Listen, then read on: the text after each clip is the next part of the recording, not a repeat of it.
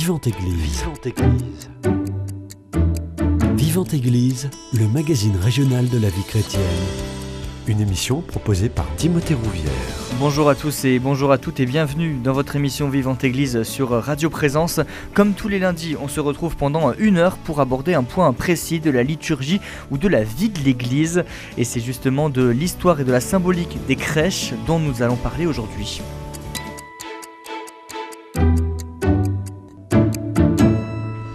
Et pour en parler, j'ai le plaisir de recevoir le père Michel Martin Prével. Vous êtes veuve, grand-père de sept enfants, mais surtout prêtre à la communauté des Béatitudes. Bonjour à vous. Bonjour à vous tous, je connais bien les auditeurs de Radio Présence. Et les auditeurs vous connaissent bien aussi, c'est une voix euh, régulière qu'ils entendent. Euh, vous animez justement une chronique euh, tous, les, tous les jours sur notre antenne sur les crèches. Mon père, les crèches, c'est un... il y a beaucoup de choses qu'on pourrait dire là-dessus. Déjà, les premières crèches, elles sont nées à quel moment?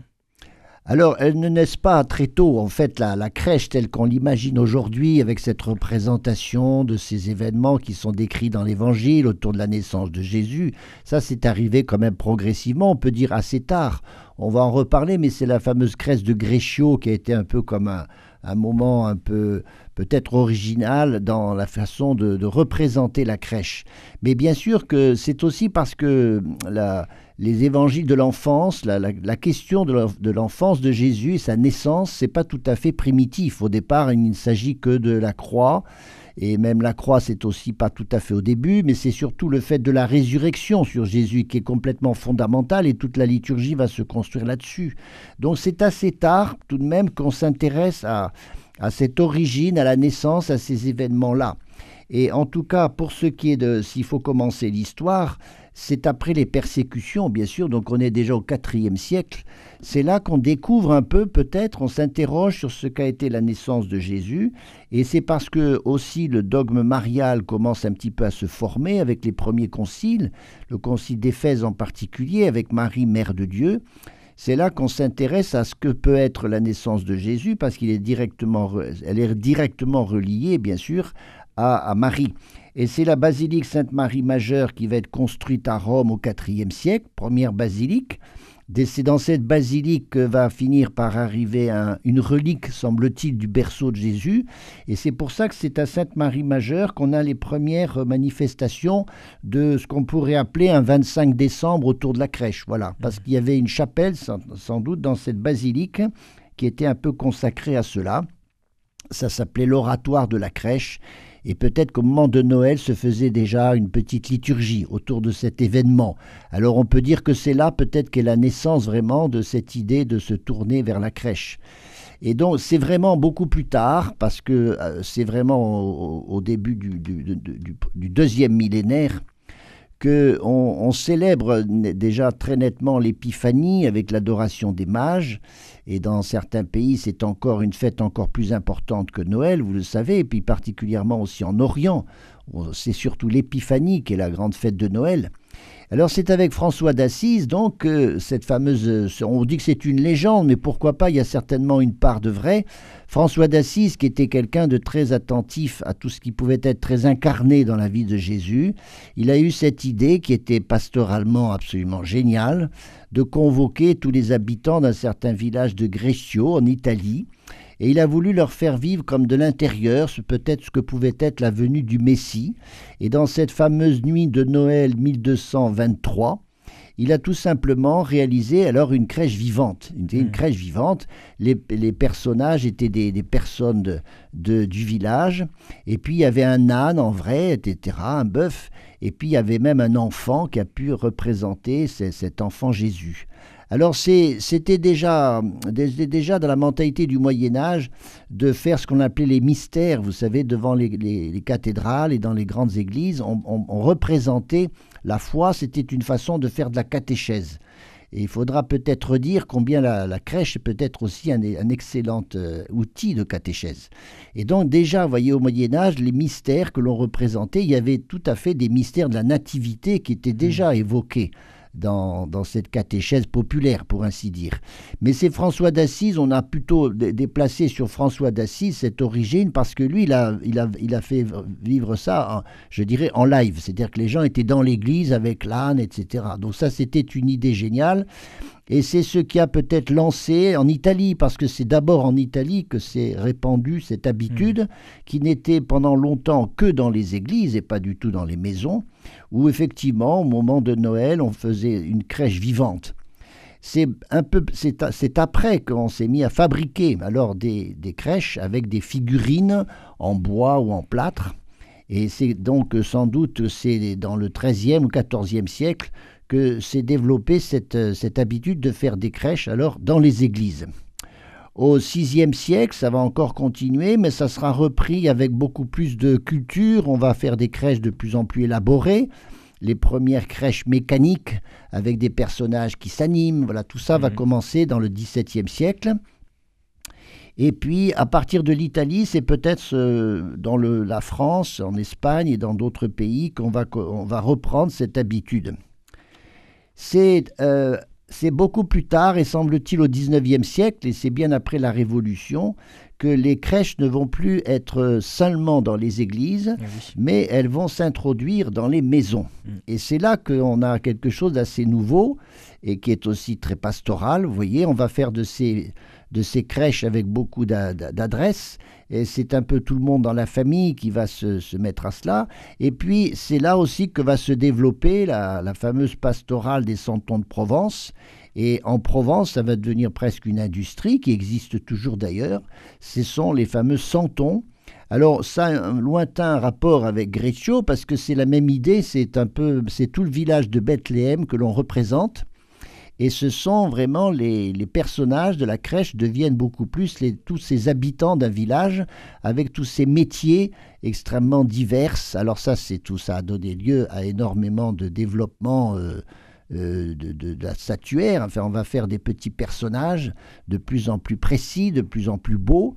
Et donc on voit bien que, indépendamment de la question qui a fait à l'origine l'intérêt de la crèche, qui était de faire représenter euh, les événements de l'Évangile concrètement pour en faire une catéchèse, ça va devenir de plus en plus quelque chose de culturel qu'il faut absolument saluer parce que c'est un véritable art qui s'est développé avec ces, ces santons de Provence. Mm. Mais c'est aussi cette démocratisation de la crèche qui va se, passer, et c'est pour ça que ça reste un moyen très populaire et sans doute très apprécié avec tout le style sulpicien qui va pouvoir charger ça, avec des, vierges, des, décorations, etc., qui vont donner lieu à beaucoup de, de développement. Quelle est l'utilité première de ces crèches? C'est rappeler la naissance du Christ? Alors bien sûr que au départ, pour des, chrétiens, des personnes qui ont une foi très solide, ça ne peut pas être autre chose que de se, se, tourner vers ce mystère de Noël, qui reste un mystère parce que dans cet enfant, il y a un saut, un saut qualitatif à faire. C'est pas uniquement une belle histoire merveilleuse d'une petite famille un peu pauvre recueillie dans une grotte. Euh, tout ça, ça peut charger beaucoup le côté merveilleux. En réalité, le, saut qualitatif, il se trouve sur ce que représente cette scène, parce que c'est pas pas quelqu'un d'autre que le Fils de Dieu lui-même qui est dans cette mangeoire et sur de la paille. Donc le, décalage est tel, vous voyez, parce que c'est vrai qu'on aurait aimé que le, Fils de Dieu soit dans un lieu un peu, plus, digne que cela. Et donc passer de la notion d'un temple qui était magnifique et qui abritait la présence de Dieu, la Shekhinah, dans, bien sûr dans la, pensée juive, passer ensuite dans, dans les débuts du christianisme à dire que ce Fils de Dieu, ce n'est qu'un enfant dans une crèche posée sur de la paille, euh, et puis ce sont que de simples bergers, des gens qui n'étaient pas très honorables d'ailleurs, qui vont se charger de ce culte-là. Tout ça, ça fait un peu pas très sérieux. Voilà. Mm. De même que dans le mystère chrétien, on aura aussi le, drame de la croix, qui est aussi euh, quelque chose qui est euh, tout à fait, c'est pas gérable, c'est pas mm. gérable pour annoncer la foi chrétienne. Alors on a donc ce, mystère de la nativité qui est, qui est d'autant plus difficile à percevoir que la catéchèse, l'évangélisation, la façon de développer le mystère chrétien euh, a, peut-être à rechigner au départ à faire des choses qui étaient euh, tellement peu liturgiques, hein, parce que surtout quand on va penser que ça doit passer ensuite dans des maisons, donc on n'est pas a priori, on est en train de quitter de la liturgie quand on fait cela. Et c'est pour ça que vouloir une foi un peu épurée, ça peut nous conduire à beaucoup négliger ça, surtout quand, à cause de l'incarnation, on glisse très vite dans de l'humain, euh, dans de la compassion, des choses un petit peu beaucoup trop humaines et, qui sont chargées, euh, ça va l'être de fait, par des choses qui sont de plus en plus culturelles et de moins en moins euh, cultuelles, de moins en moins religieuses. Alors c'est ça la difficulté de la crèche, c'est de lui garder son caractère signifiant. Et si c'est signifiant, quel est le signe? Ben, Le signe, c'est ce que dit dans ce qu'on entend dans l'évangile de Luc, c'est il vous est né un sauveur. Voilà. La crèche aussi, la scène de la naissance de Jésus, c'est la première représentation de la famille. Alors c'est vrai que c'est aussi très attaché à l'idée de la Sainte Famille qui va aussi se dont, le mystère, le mystère de la Sainte Famille va se développer euh, progressivement et c'est très très tardivement que les chrétiens vont se tourner vraiment vers la Sainte Famille, dont on va faire aussi une catéchèse parce que ça va représenter l'idéal de la famille chrétienne. Alors là aussi, c'est n'est pas très facile de dire qu'une famille aussi exceptionnelle, à cause de l'immaculée conception de la maman, le papa qui n'est vraiment pas le papa, tout ça, ça fait pas une famille non plus très très sérieuse. On dirait aujourd'hui c'est pas très catholique. Et c'est ça dont on va dire que c'est le modèle de la famille chrétienne. Alors il faut là-dessus ne pas justement euh, tirer encore vers le merveilleux, parce que la Sainte Famille n'est pas sainte parce qu'ils ont eu ces grâces exceptionnelles et que par, par, par excellence, c'est l'enfant Dieu lui-même qui est l'enfant de cette famille, donc c'est pas rien c'est par la vertu, la façon dont chacun, Marie ou Joseph et même l'enfant Jésus se sont comportés dans cet événement de l'incarnation qui était une énormité. Et c'est la façon dont ils ont pu porter ça, se, soumettre, je dirais, à la volonté divine pour vivre ces événements. C'est ça qui fait euh, une certaine admiration et qui peut permettre de parler d'un modèle pour la famille. Mmh. Et en particulier, je voudrais dire, pour finir sur ce sujet, que la Sainte Famille, c'est pas une famille en sucre où tout va bien, le modèle publicitaire de la famille américaine où tout va bien. On est, mm. c'est une famille qui est pauvre, qui a été persécutée. Cette histoire d'aller accoucher à, l'autre bout de la Palestine, etc. Euh, en pleine nuit. Après, après ça, c'est le, massacre des innocents qui se passe autour de ça. Là là. Et puis vous voyez qu'ensuite c'est la fuite en Égypte pendant peut-être deux ou trois ans. C'est des immigrés.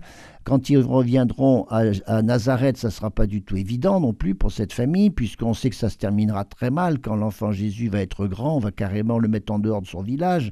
Donc voilà une famille qui n'a eu que des, difficultés et puis des mmh. souffrances. C'est pas du tout évident. C'est, les, circonstances qui ont fait la Sainte Famille ne nous la montrent pas comme une famille préservée, à l'écart, au contraire. Elle est très proche des souffrances et des épreuves que peuvent vivre nos familles d'aujourd'hui. Mmh. Voilà pourquoi moi je continue à dire que la Sainte Famille, c'est une famille sans doute qui n'est pas qu'un idéal, elle est aussi un modèle, ce qui n'est pas pareil. Mmh. Vous le disiez, les premières crèches vers le IVe siècle. À ce moment, quel niveau de connaissance on a de la naissance du Christ? Alors ça, c'est effectivement lié à la, façon dont on peut lire les Écritures.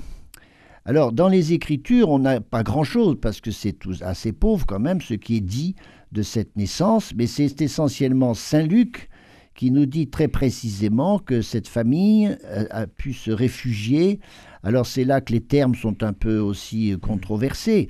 On parle euh, plutôt d'une étable dans Saint-Luc, c'est-à-dire que concrètement, on connaît les, événements.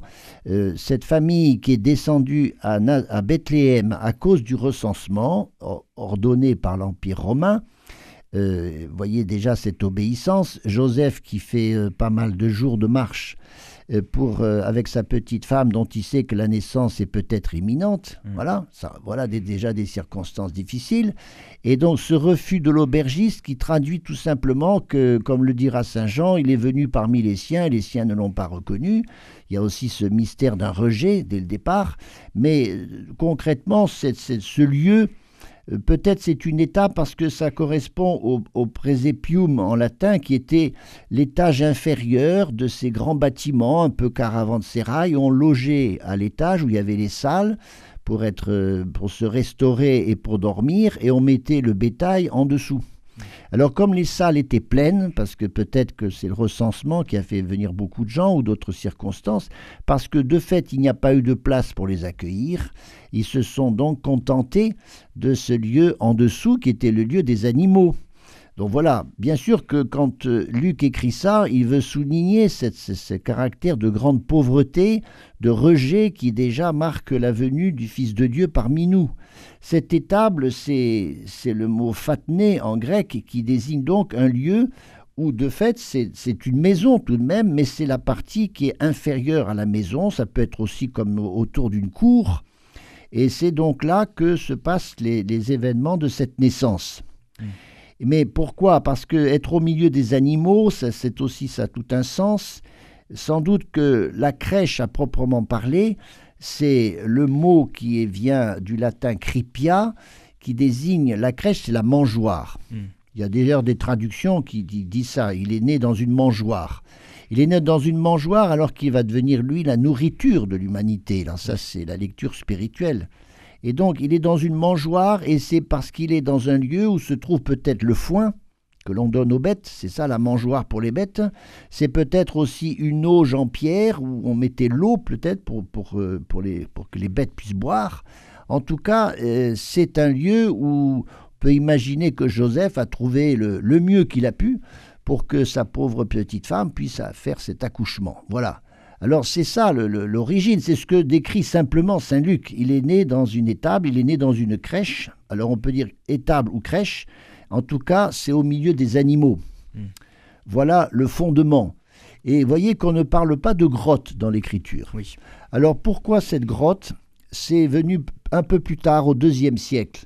Ce serait dans, on, voit ça dans le dialogue avec Tryphon, ou un, apologète chrétien qui s'appelait Justin de, de Naplouse, et c'est aussi le protévangile de Jacques, qui est beaucoup plus tardif, qui va parler d'une naissance dans une grotte. Pourquoi? Parce qu'à cette époque-là, on a commencé à aller sur les lieux. On a même eu des pèlerins déjà à Bethléem, et on sait qu'autour de Bethléem, il y avait énormément de grottes.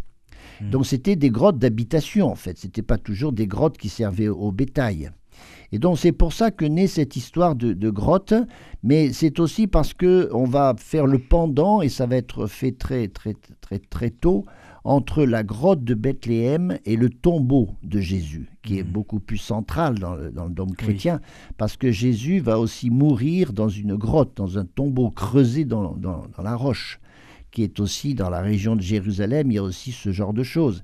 Et donc c'est intéressant de faire ce passage de la grotte au tombeau, on voit ça dans les cantiques, les bons cantiques chrétiens, un peu d'autrefois, de la crèche au crucifiement, voyez. Et donc c'est aussi pour ça que la grotte va reprendre un certain sens, toujours avec une idée de catéchèse. Quel est l'autre fondement aussi? C'est, puisqu'on a beaucoup parlé des animaux, qu'il a, mm. il est vraiment, il est né dans, dans, dans l'étable, dans le lieu des animaux, ça, ça nous, ce n'est pas non plus décrit dans l'Évangile ce qui nous vient de ce fameux bœuf et de cet âne, mm. ça nous vient du livre d'Isaïe, où il, a dit, euh, il est dit L'âne connaît la mangeoire de son maître, le bœuf connaît son propriétaire, et Israël ne me connaît pas. Voilà. Cette prophétie d'Isaïe qui se rapporte directement à ce qu'on en a fait à propos de la crèche. Voilà pourquoi c'est très traditionnel, et ça arrive assez tôt tout de même, de mettre le bœuf et l'âne aussi dans la crèche avec Joseph et Marie. Hmm.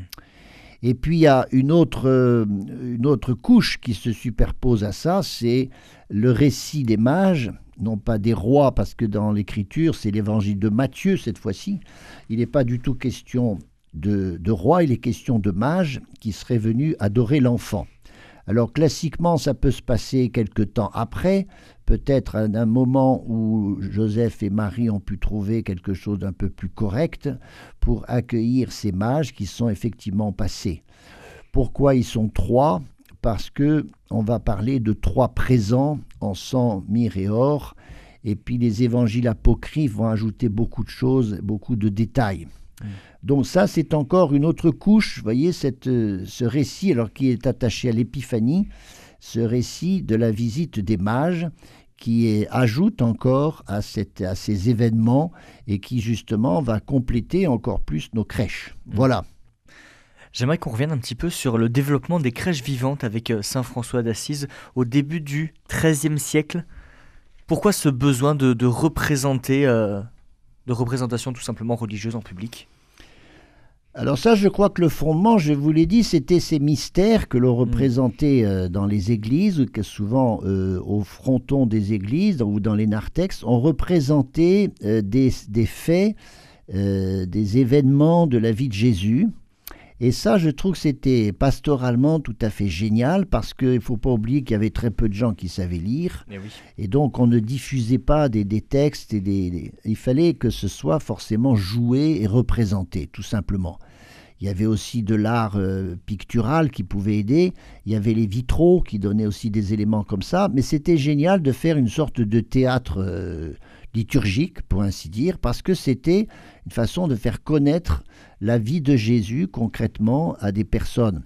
Et donc ces, ces crèches vivantes, c'était tout simplement pas autre chose qu'une façon de faire du théâtre, de faire un spectacle qui était joué en public.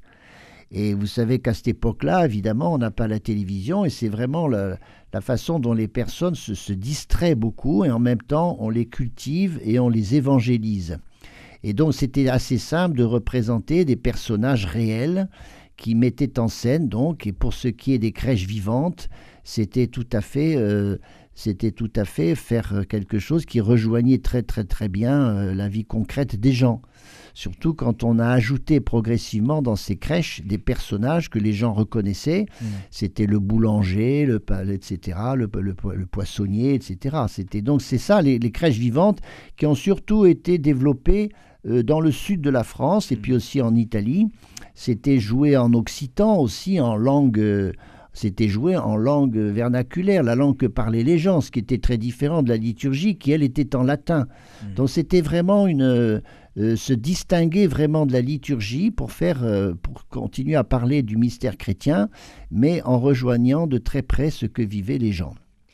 Et ces crèches vivantes vont connaître un coup d'arrêt au XVIe siècle où on va euh, interdire les représentations religieuses en public et c'est à ce moment-là qu'elles vont se déplacer vers les maisons, comme vous disiez. Oui, et puis qu'elles vont surtout peut-être plus se spécifier comme euh, quelque chose de fixe dans l'Église, hein, qui mmh. va être euh, comme un, petit peu plus au centre de la liturgie, et particulièrement celle de Noël.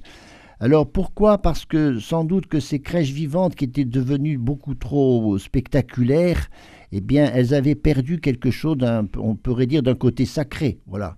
C'est l'inconvénient du théâtre, vous savez, qui à partir de ces époques-là va être très mal jugé par l'Église, tout simplement parce que la personne qui joue n'est plus elle-même.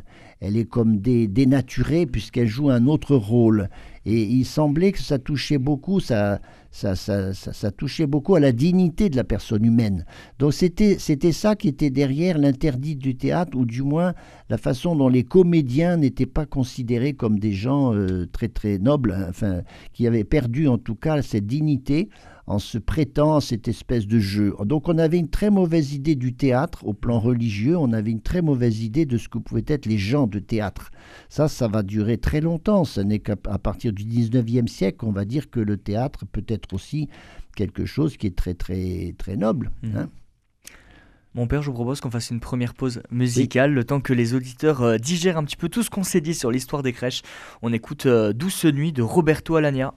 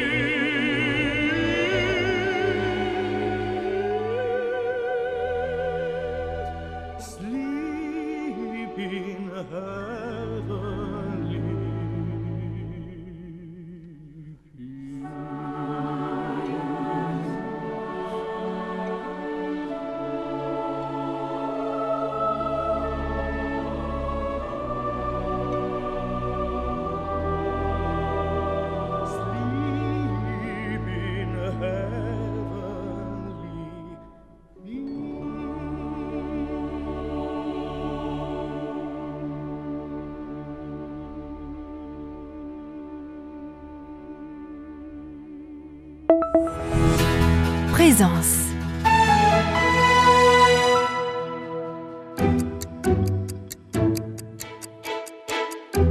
Vivante Église, Timothée Rouvière. De retour dans votre émission Vivante Église sur Radio Présence, j'ai toujours le plaisir d'être avec le Père Michel Martin Prével, prêtre à la communauté des Béatitudes, pour parler de la symbolique autour de la crèche.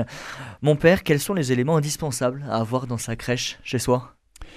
Alors, moi, je trouve très intéressant, et c'est l'inculturation qui a fait que ça s'est passé comme ça, que les crèches se sont chargées de beaucoup de décorations. De, c'est un peu une sorte de d'efflorescence de tout ce qu'est la création que l'on peut un peu manifester dans les crèches. Et je crois que c'est très intéressant de se dire que c'est le monde de la création qui s'ouvre à la venue de Dieu.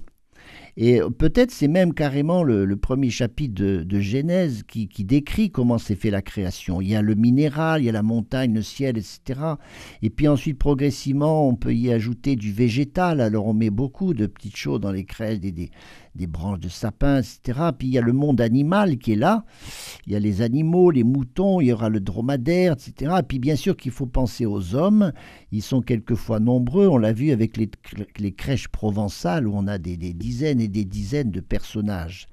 Donc tout ça nous éloigne de la vérité de l'écriture, mais au contraire, je trouve que c'est un, un développement d'un signe de la crèche qui est que le monde de la création est là, et même c'est les campagnes, c'est les villes, tout est là pour que le règne de Dieu se manifeste, et c'est comme il y a un aspect missionnaire à manifester là que Dieu vient pour tous les hommes, il vient pour le monde entier. Donc c'est un premier signe, je trouve important de la crèche, de faire, de se rappeler que c'est un peu le, le monde que l'on ouvre à la présence de Dieu. Mais euh, bien sûr qu'à l'autre bout, ce qui est absolument central, c'est évidemment l'enfant Jésus. Alors l'enfant Jésus, on voit dans beaucoup de crèches qu'il est là euh, dès, les mois de, décembre, tout le mois de décembre, alors que les chrétiens sont très attachés à ne le mettre exclusivement que le soir du 24 quand même. Alors ça, c'est évidemment ce que l'on fait aussi dans la liturgie, on amène l'enfant Jésus dans la crèche uniquement pour célébrer vraiment le, au sang de la nuit du 24 décembre. Mais autour de Jésus, il faut très vite mettre aussi Marie, mm. Qui est aussi assez centrale dans le dogme chrétien, qui est très importante, Marie, justement à cause de cette maternité.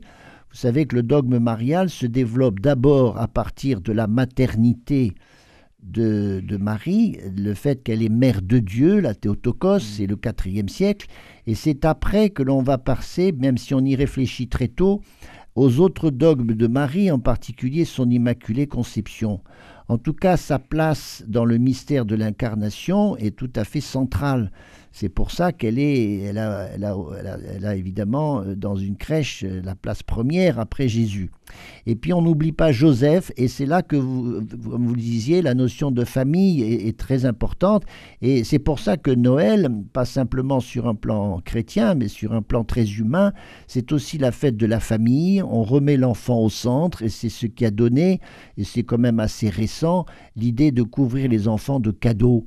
Peut-être qu'on le fait trop actuellement, mais revenir à cette façon de considérer que l'enfant a cette place euh, éminente au milieu d'une famille, comme il devrait l'avoir aussi au milieu d'une société, parce que notre société n'a pas toujours fait des progrès pour ça. Quand on sait, euh, à l'ère de l'avortement, que l'on ne tient pas toujours compte de cette fragilité que peut être l'enfant. Donc c'est très beau et ça touche, je dirais, tout le monde de savoir que l'enfant est au centre dans cette fête de Noël. Euh, et, ça, c'est encore euh, la crèche qui veut le signifier. Voilà, il faut pas oublier aussi sous ces signes qui sont quand même chrétiens, c'est d'abord l'étoile mm. que l'on met toujours au sommet d'une crèche. Alors cette étoile au niveau historique et au niveau scripturaire, c'est évidemment l'étoile des mages, mais c'est plus que cela. L'étoile a toujours représenté cette sorte de message hein, qui est envoyé à l'humanité. L'étoile, c'est ce qui vient du ciel, ça vient de loin, ça évoque bien sûr quelque chose de, Dieu. L'étoile, c'est un peu ce monde de Dieu qui nous rejoint, qui veut dire quelque chose. Et l'étoile est souvent le signe d'un événement, c'est le signe d'un événement important. Et c'est pour ça qu'on ne pouvait pas ne pas avoir une étoile pour cet événement important de la naissance du Christ. Et puis il y a tout le reste qui nous vient aussi de l'écriture. Ce sont les bergers, ce sont les mages. Ça, ça représente pour les bergers tous les pauvres d'Israël qui sont là. Pour les mages, c'est le monde des gentils, c'est ceux qui savent, c'est ceux qui sont les croyants, les croyants mais dans d'autres religions. C'est voilà, c'est un message qui bien sûr porte très vite à, euh, l'universel.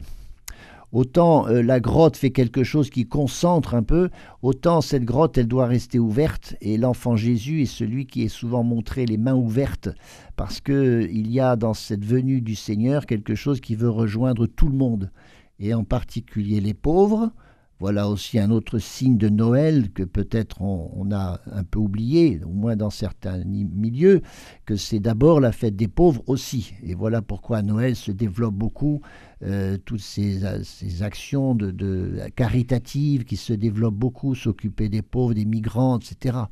Voilà, donc c'est tout ça qui charge ce, beau mystère de Noël et qui lui fait toute son universalité. Vous savez qu'on fait Noël actuellement dans tous les pays du monde, hmm. y compris, moi-même j'ai vécu au Maroc certaines années, au Maroc, les musulmans faisaient certains des crèches. Voilà, hmm. vous voyez, parce que c'était l'influence de l'Occident sans doute, mais ça montre bien que ce caractère universel de Noël euh, s'est passé quelque part, hein, parce que c'est, même si ça, bien entendu, ça a, ça a perdu son caractère euh, son caractère peut-être plus profondément religieux. Hmm.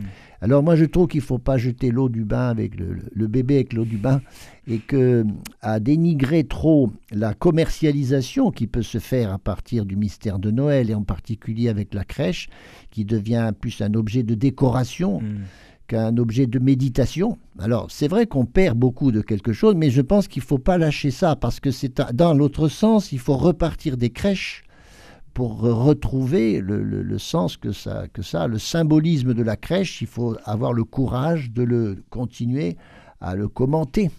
Et ça devient à ce moment-là de nouveau une catéchèse, comme on l'a hmm. fait, vous voyez, dans, au Moyen Âge, où c'était, c'était la belle idée pastorale de faire des crèches pour parler du mystère chrétien. Hmm. Alors on est exactement dans la même situation, et il y a ce développement, vous savez, récent, en France, en tout cas, euh, je pense que tout le monde est au courant de ça.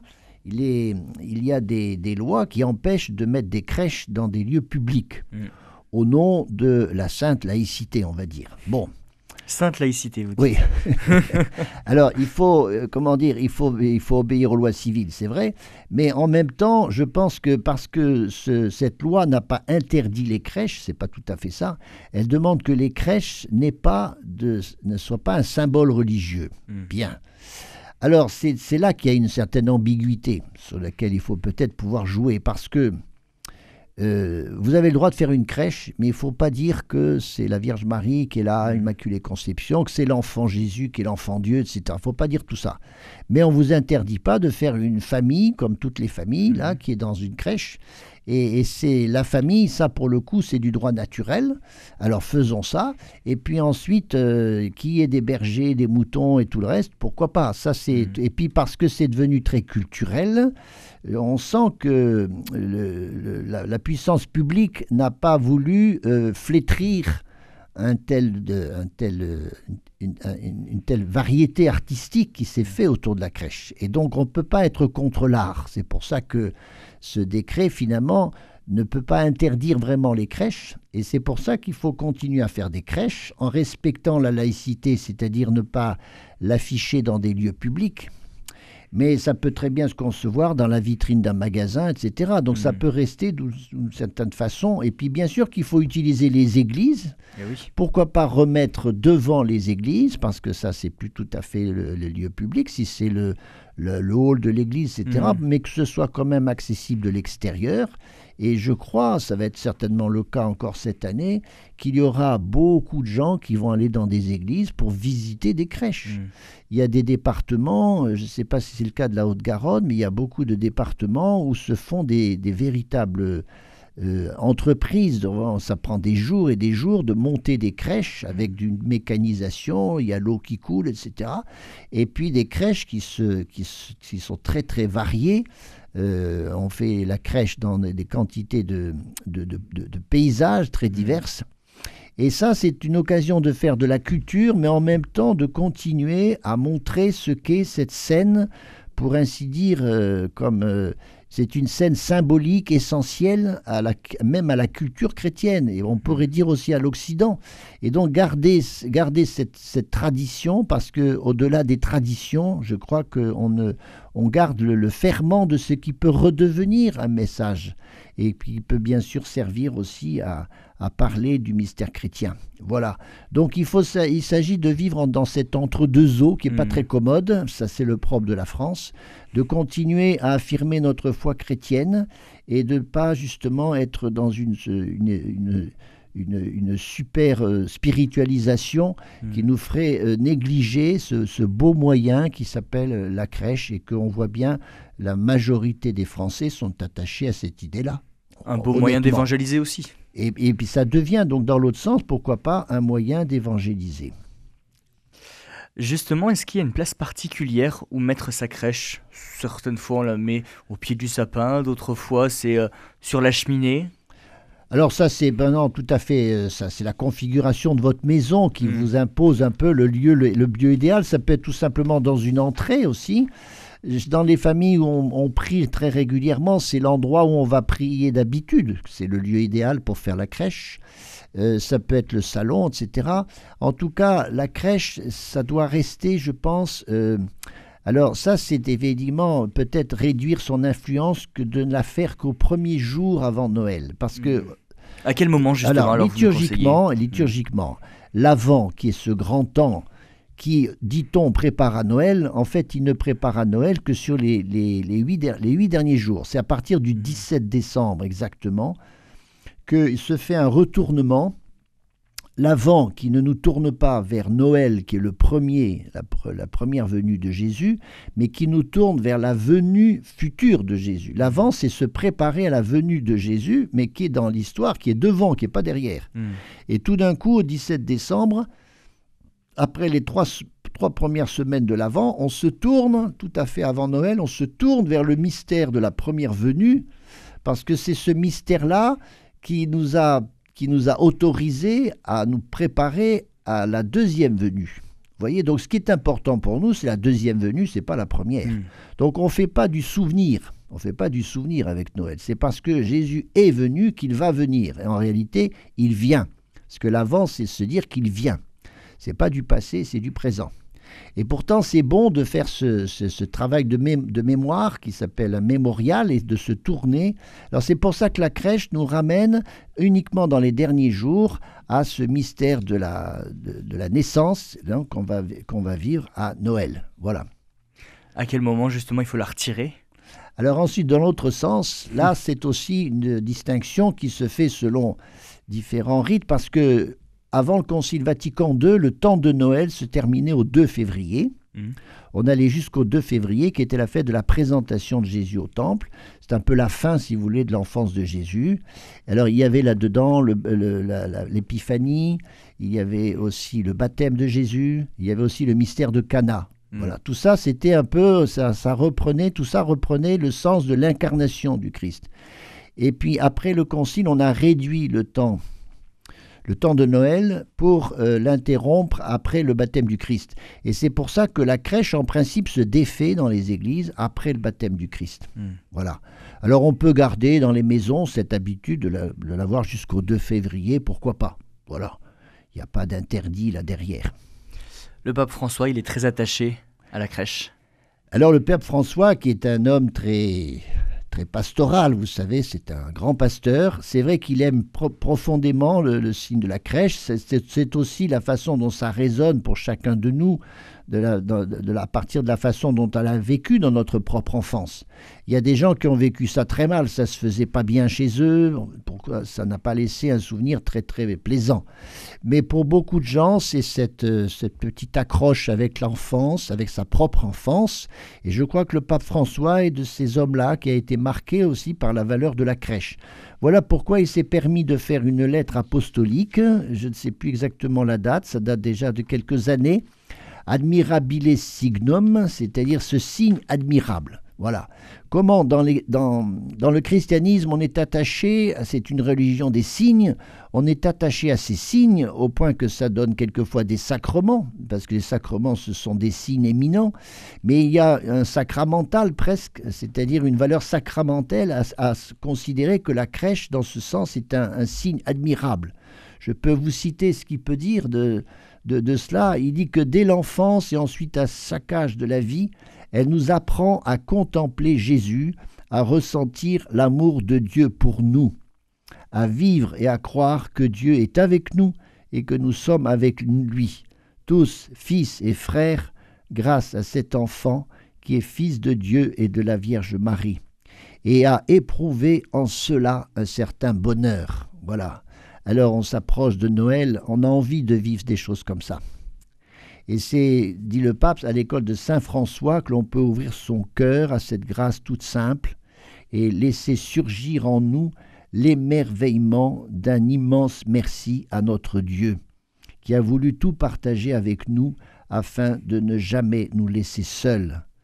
Là aussi, la grâce d'être avec les siens, autour de la crèche, de pouvoir chanter, c'est aussi classique de ces, chants de Noël que l'on aime. C'est curieux qu'il n'y a pas toujours beaucoup de, de rénovation de ces chants de Noël. C'est un peu toujours les mêmes que l'on reprend parce qu'il s'agit de se retremper dans une grâce qui est celle de l'enfance, de notre enfance. Donc le pape avait bien saisi ça, que c'est un signe admirable auquel il faut rester attaché, parce que ça, ça, fonde, ça fonde quelque chose de beaucoup plus profond, qui est cette gratitude que nous devons à notre Dieu, qui s'est rapproché de nous et qui a voulu nous transmettre euh, toute sa grâce, tout son amour. Mon père, pour euh, clôturer cette émission, est-ce que vous avez un message pour Noël à nous partager? Où là, vous me donnez une grande responsabilité parce qu'il y a des pasteurs qui sont chargés de faire cela, de, livrer effectivement ce, message de Noël.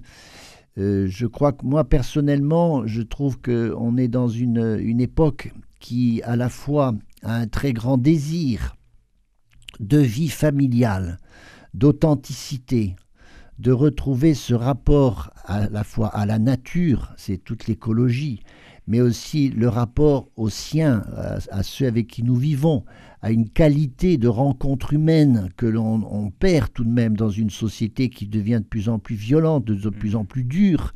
Noël, c'est la grande fête de la paix.